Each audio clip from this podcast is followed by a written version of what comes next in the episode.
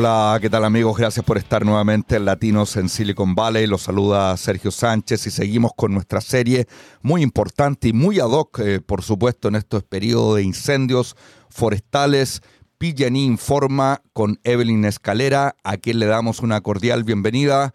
¿Cómo te va, Evelyn? Gracias por estar nuevamente con nosotros. Hola, Sergio. Muy bien. Como siempre, me da un gusto de estar aquí y obviamente les agradezco eh, por ofrecernos esta plataforma para PG&E para eh, platicar sobre algunos temas muy importantes. Sí, estamos en un periodo complicado, Evelyn, ¿no? Ya empezando el mes de septiembre, todavía con incendios y con emergencias muy fuertes aquí en California. Sí, no, ya, bueno, hemos estado en la temporada de incendios ya por varios meses, eh, pero en esos meses de lo que es septiembre, octubre, es como el, los meses pico, ¿no? Si lo podemos decir de alguna forma, donde hemos visto eh, incendios forestales muy devastadores, eh, como que las condiciones meteorológicas cambian un poco en estos meses que elevan ese riesgo y es por eso que hay que estar muy alertas, ¿no? Y también, eh, más que nada, preparados para cualquier emergencia. Sí, eso te iba a decir, porque hay cuestiones naturales como estas, los incendios, que por supuesto no podemos controlar, pero sí podemos planificarnos y prepararnos.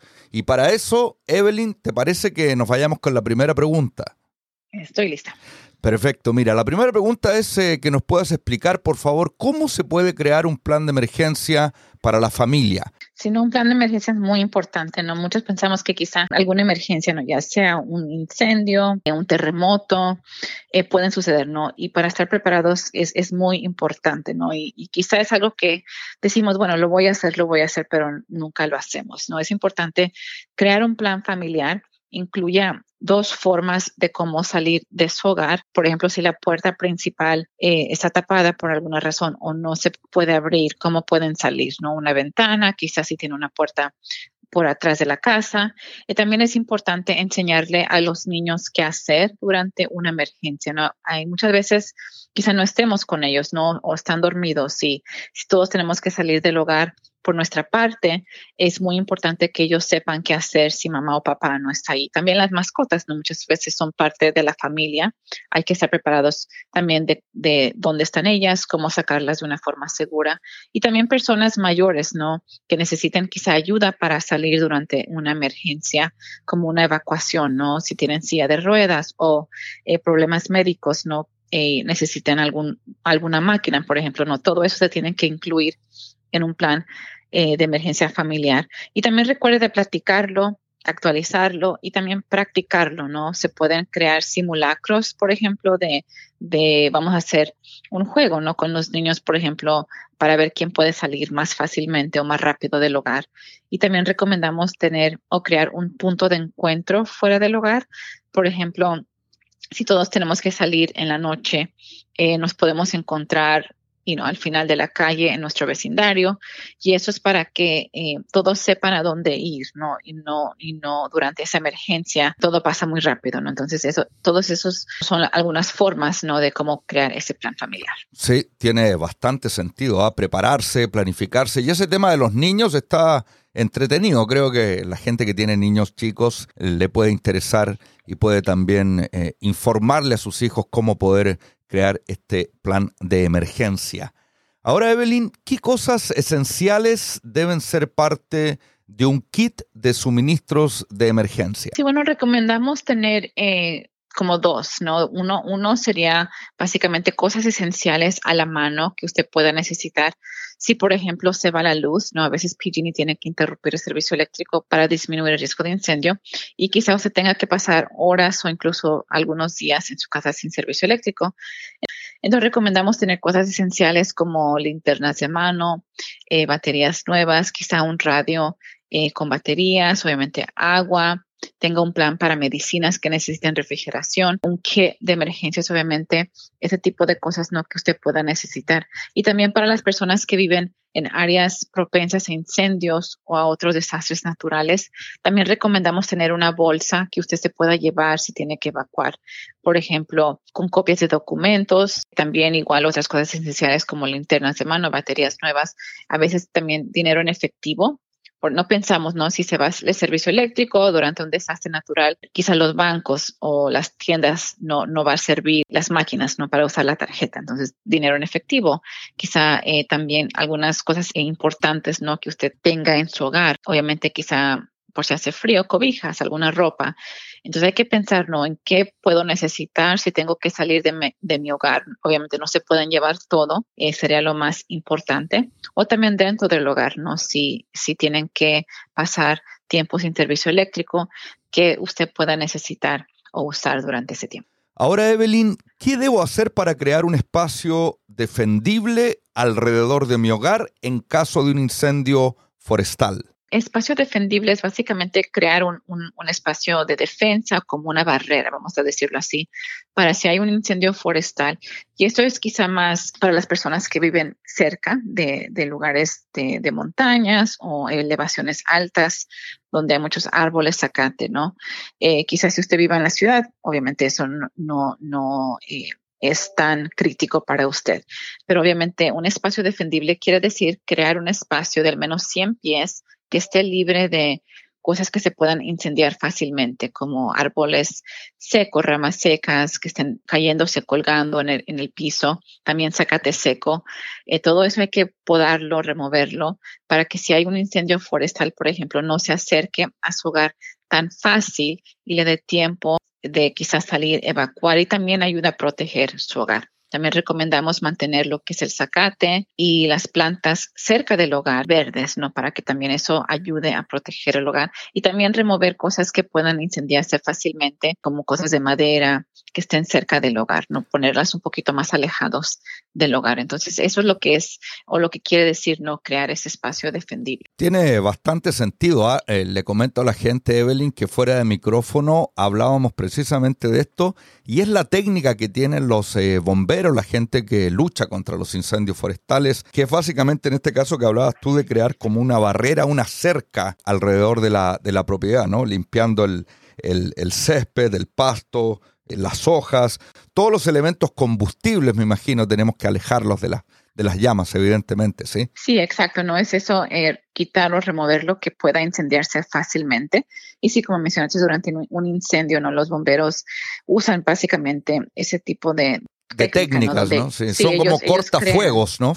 Exacto, sí, ellos crean una, como una barrera, ¿no? Para que el incendio no llegue más allá de esa barrera, ¿no? Obviamente no siempre funciona, pero creo que es mejor no tener eso en pie por si algo sucede, de menos, como digo, le dé tiempo de menos de evacuar y también ayuda a proteger su hogar que ojalá no, no vaya a ser afectado. ¿Y ustedes recomiendan como PG&E, como especialistas, que esta barrera esté a 100 pies, ¿no? Desde la casa. Sí, los equipos de bomberos eh, recomiendan al menos 100 pies, especialmente si usted vive en un área muy montañosa con muchos árboles, ¿no? Si usted vive quizá en la ciudad o eh, eh, donde no hay riesgo de incendio así elevado, todavía lo puede hacer, ¿no? Siempre es, buena idea remover árboles, ramas secas, hojas arriba de la casa o ese tipo de cosas, ¿no? Para que igual si sucede un incendio, ¿no? En su casa, eh, por cualquier razón también eh, no se propague tan fácilmente. Perfecto, estaba acá sacando cuentas y en realidad estoy en Google, ¿ah? digamos la verdad, Evelyn. 100 pies son 30 metros con 48 centímetros. Esos son los 100 pies en metros. En metros. Perfecto, ahí está. Ahora, Evelyn, seguimos con esta información muy, muy útil, ¿ah? dicho sea de paso. ¿Por qué PG&E puede en algunas ocasiones interrumpir el servicio eléctrico por seguridad. Sí, bueno, a veces PG&E eh, interrumpe el servicio para disminuir el riesgo de incendio y esto es cuando se presentan condiciones climáticas extremas, ¿no? Hay varios factores que contribuyen a que PG&E tome esta decisión, incluyendo, obviamente, el riesgo de incendio elevado con alerta de bandera roja, cuando hay baja humedad, cuando hay fuertes vientos, más de 25 o ráfagas de más de 40 millas por hora. Esos eh, vientos pueden fácilmente tumbar árboles, ramas que pueden venir en contacto con un cable eléctrico. Y si ese cable eléctrico está energizado, pueden haber incendios devastadores. Entonces, por eso a veces PG&E como último recurso toma esta decisión y es por eso también que todos los clientes de PG&E se aseguren ¿no? que PG&E tiene su información de contacto más reciente para que si tenemos que desconectar el servicio eléctrico, le puedan llegar esas notificaciones por teléfono, por texto, correo electrónico y así usted se pueda preparar. Información de contacto, eso es, ¿no? Lo que nos decías. ¿Y, cómo se le puede comunicar a PG&E de nuestra información de contacto, teléfonos, textos, correo electrónico, etcétera? ¿Nos puede repetir de qué manera? Exacto, sí. Llame a PG&E o si usted ya tiene su cuenta en la página de PG&E entre y actualice su información de contacto en su cuenta. Queremos que, nos dé su número de celular o si tiene de la casa, igual correo electrónico, para que cuando mandemos esas eh, notificaciones le lleguen. Eh, también usted puede elegir que le lleguen las notificaciones en español, pero tiene que elegir que el, español sea el idioma de preferencia en su cuenta. Y también usted puede añadir a alguien en su cuenta, eh, por ejemplo, si usted es una pareja eh, tiene hijos, que quizá ellos también les pueda llegar la notificación por si algo sucede en su hogar, ellos también sepan lo que está pasando. Eh, también ustedes se pueden inscribir para alertas de dirección. Por ejemplo, si yo tengo a mis papás o a mis abuelitos que viven en el mismo pueblo que yo, quiero saber si ellos les va a afectar, ¿no? Por ejemplo, un evento de estos, puedo también inscribirme para esas alertas. Lo puedo hacer en la página de, de PG&E o también llamando al número de servicio al cliente, que es el 1-800-660-6789. Perfecto. ¿Y la página, cuál es la dirección de Pillani? Es pge.com, diagonal español. Ahí está la información en español. Y esta es la última pregunta. ¿En esta misma página se puede encontrar más consejos de seguridad en nuestro idioma, en español, o hay alguna otra página donde podemos ir también?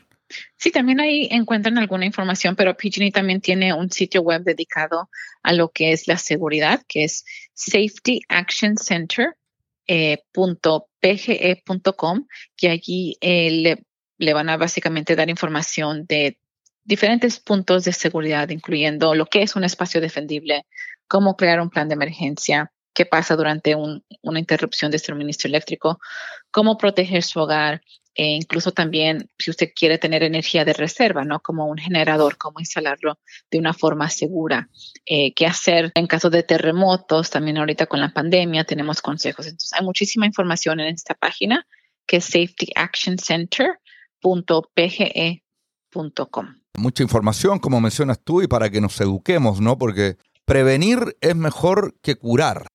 Sí, exacto. Y creo que en estos últimos meses, obviamente, hemos visto desde cosas pequeñas, ¿no? Ahora seguimos en la pandemia, eh, hay, hay, que lidiar con cosas como incendios, terremotos, entre otras cosas. Así que la preparación creo que es muy, muy importante y, hay muchos recursos, ¿no? No solo en la página de PG&E, obviamente también CAL FIRE, entre otros, eh, American Red Cross, ¿no? Tiene muchos consejos. Entonces usted puede buscar esa información y encontrarla, ¿no? Para que se pueda preparar.